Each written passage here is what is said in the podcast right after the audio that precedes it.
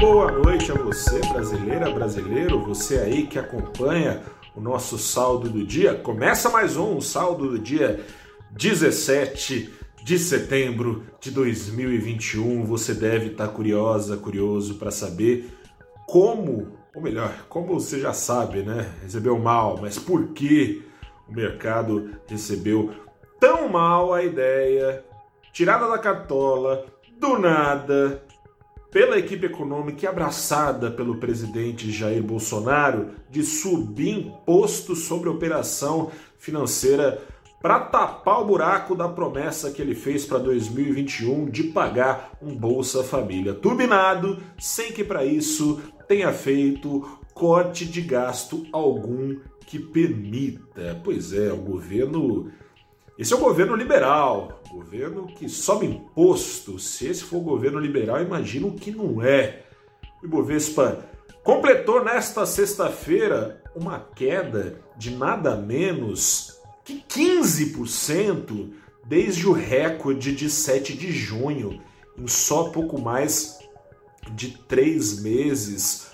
Quem colocou dinheiro em ETFs que apostam uh, no bom desempenho das maiores empresas do Brasil listadas em bolsa, ou seja, no, ETF, que é um fundo que replica índice, no caso do Ibovespa, quem colocou lá dinheiro perdeu 15%, ou seja, cada 100 reais colocados no Ibovespa há pouco mais de três meses já viraram 75 reais.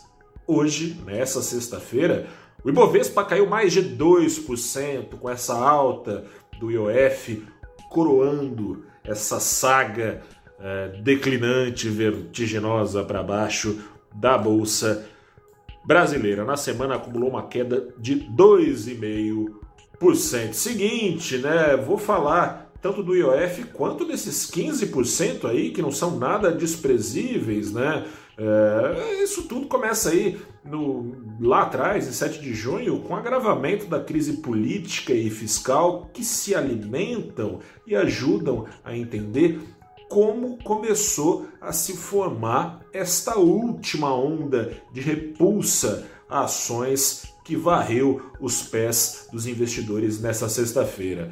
Crise política, você sabe muito bem, alimentada por eleições chegando e por um candidatíssimo à reeleição de 2022. Crise fiscal alimentada pela primeira crise, a crise política, o presidente Bolsonaro com uma gestão, sobretudo por causa disso, com uma gestão patética, uh, para ficar aqui num adjetivo só, durante a pandemia, tem uma popularidade declinante, né? Você deve estar acompanhando aí as pesquisas de intenções de voto. O presidente conseguiu a proeza de reabilitar eleitoralmente o ex-presidente Lula, que até outro dia tinha uma rejeição enorme, até outro dia ele estava preso, até outro dia ele estava nas páginas quase policiais, mas agora o ex-presidente Lula é o favorito para ganhar as eleições, enquanto o presidente Jair Bolsonaro vai fracassando em cada uma de suas promessas. Para estancar esse fracasso, essa perda de votos, como você sabe, ele prometeu então um novo Bolsa Família turbinado, coisa e tal, tralali, tralalá, trololó. Tem dinheiro para 2021, então, depois de inflação turbinada por essa crise, é, que se soma né, ao problema da crise hídrica, que não se deu atenção nesses três anos de governo. Chegamos, então, com a falta de chuvas, é, sem ter para onde correr, a não ser subir é, o preço de energia. Temos inflação em alta, juros em alta, crescimento em baixa e agora uma solução que é essa de subir o imposto sobre operações financeiras que deixa a situação, as perspectivas de crescimento ainda mais estranguladas. A gente tem 73, 73% das famílias endividadas, não em inadimplência, não devendo, mas endividadas, estão usando cheque especial, ou estão usando o cartão de crédito, ou precisaram fazer algum tipo de financiamento. Quando a gente busca crédito? Quando a gente não tem dinheiro. Dinheiro, poder de compra, corroído pela inflação. Vai ficar ainda mais caro do que a alta de juros já tem tornado e tornará, pois os juros seguirão subindo ainda por um bom tempo, vai ficar mais caro para essas famílias renegociarem as suas dívidas. Vai ficar mais caro para as famílias que porventura precisem de mais crédito tomar crédito. Adicionalmente, a alta de juros com o IOF mais caro. Portanto, todavia, presidente o que fez? Para cumprir uma promessa de pagar um Bolsa Família turbinado, rompeu contra as duas. Uma, que até outro dia ele estava repetindo, não terão altas de impostos nos meus, no meu governo, sou um governo liberal, coisa e tal. É liberal até a hora que a água bate na cintura, né? Tem sido assim no Brasil, não é diferente com esse governo. É, ai de quem se iludiu com um presidente que passou 30 anos como deputado, não sendo exatamente o cara mais liberal do mundo, né?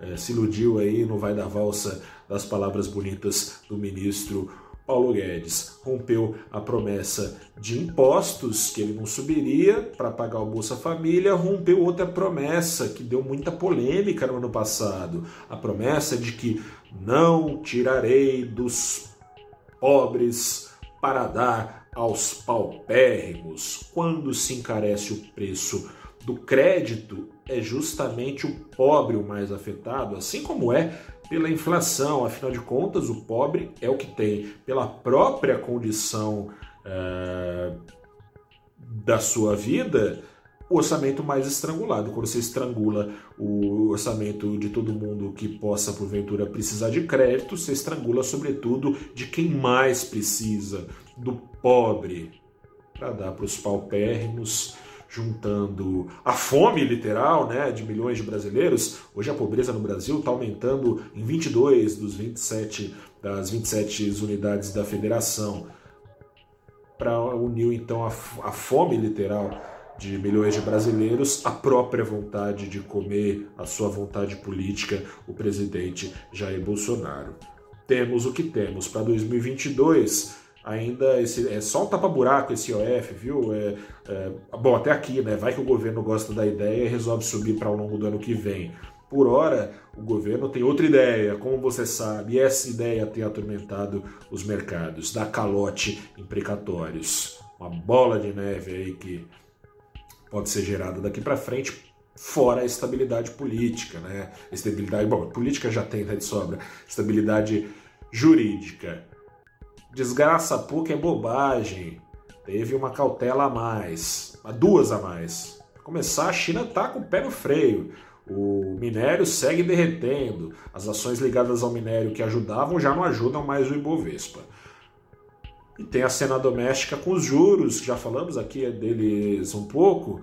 Tem decisão de juros na próxima quarta-feira, não se sabe quando eles vão parar de subir e tem essa cautela no aguardo do comunicado da próxima quarta-feira. Sobre essa decisão, te convido a conversar na segunda-feira, às 8 da manhã, comigo, com a Rafaela Vitória, que é economista-chefe do Banco Inter e com o economista-chefe do Banco Modal Mais, Álvaro Bandeira. Então anote aí no canal do YouTube do valorinvest.com, 8 e meia da manhã, temos um papo a bater sobre todos esses riscos e sobre como eles devem ou não interferir, devem, né? Interferir na política monetária, ou pelo menos deveriam, né? Vamos ver é, se é para valer essa autonomia do Banco Central como deve interferir nas decisões de política monetária aqui no Brasil. Enquanto isso, ficou até barata a alta do dólar na semana. Essa perspectiva de alta de juros ajuda a diminuir um pouco a alta sinalizada no preço do dólar, alta na semana de 0,4%, dólar fechando a semana em R$ 5,28, o que traz uma queda em dólares do Ibovespa desde o recorde até aqui de 18 e tantos por cento, muito acima do 0 a 0 da bolsa americana e da queda mais ou menos no período de 8% na média dos países emergentes. Eu sou Gustavo Ferreira, então repórter do valorinvest.com. Fico por aqui, se cuide aí do seu lado, eu me cuido aqui, a pandemia não acabou. Até segunda-feira ou até em outro vídeo aí que você acessar no nosso canal. Deixe recado, compartilhe se gostou, aquela curtidinha. Grande abraço, até a próxima.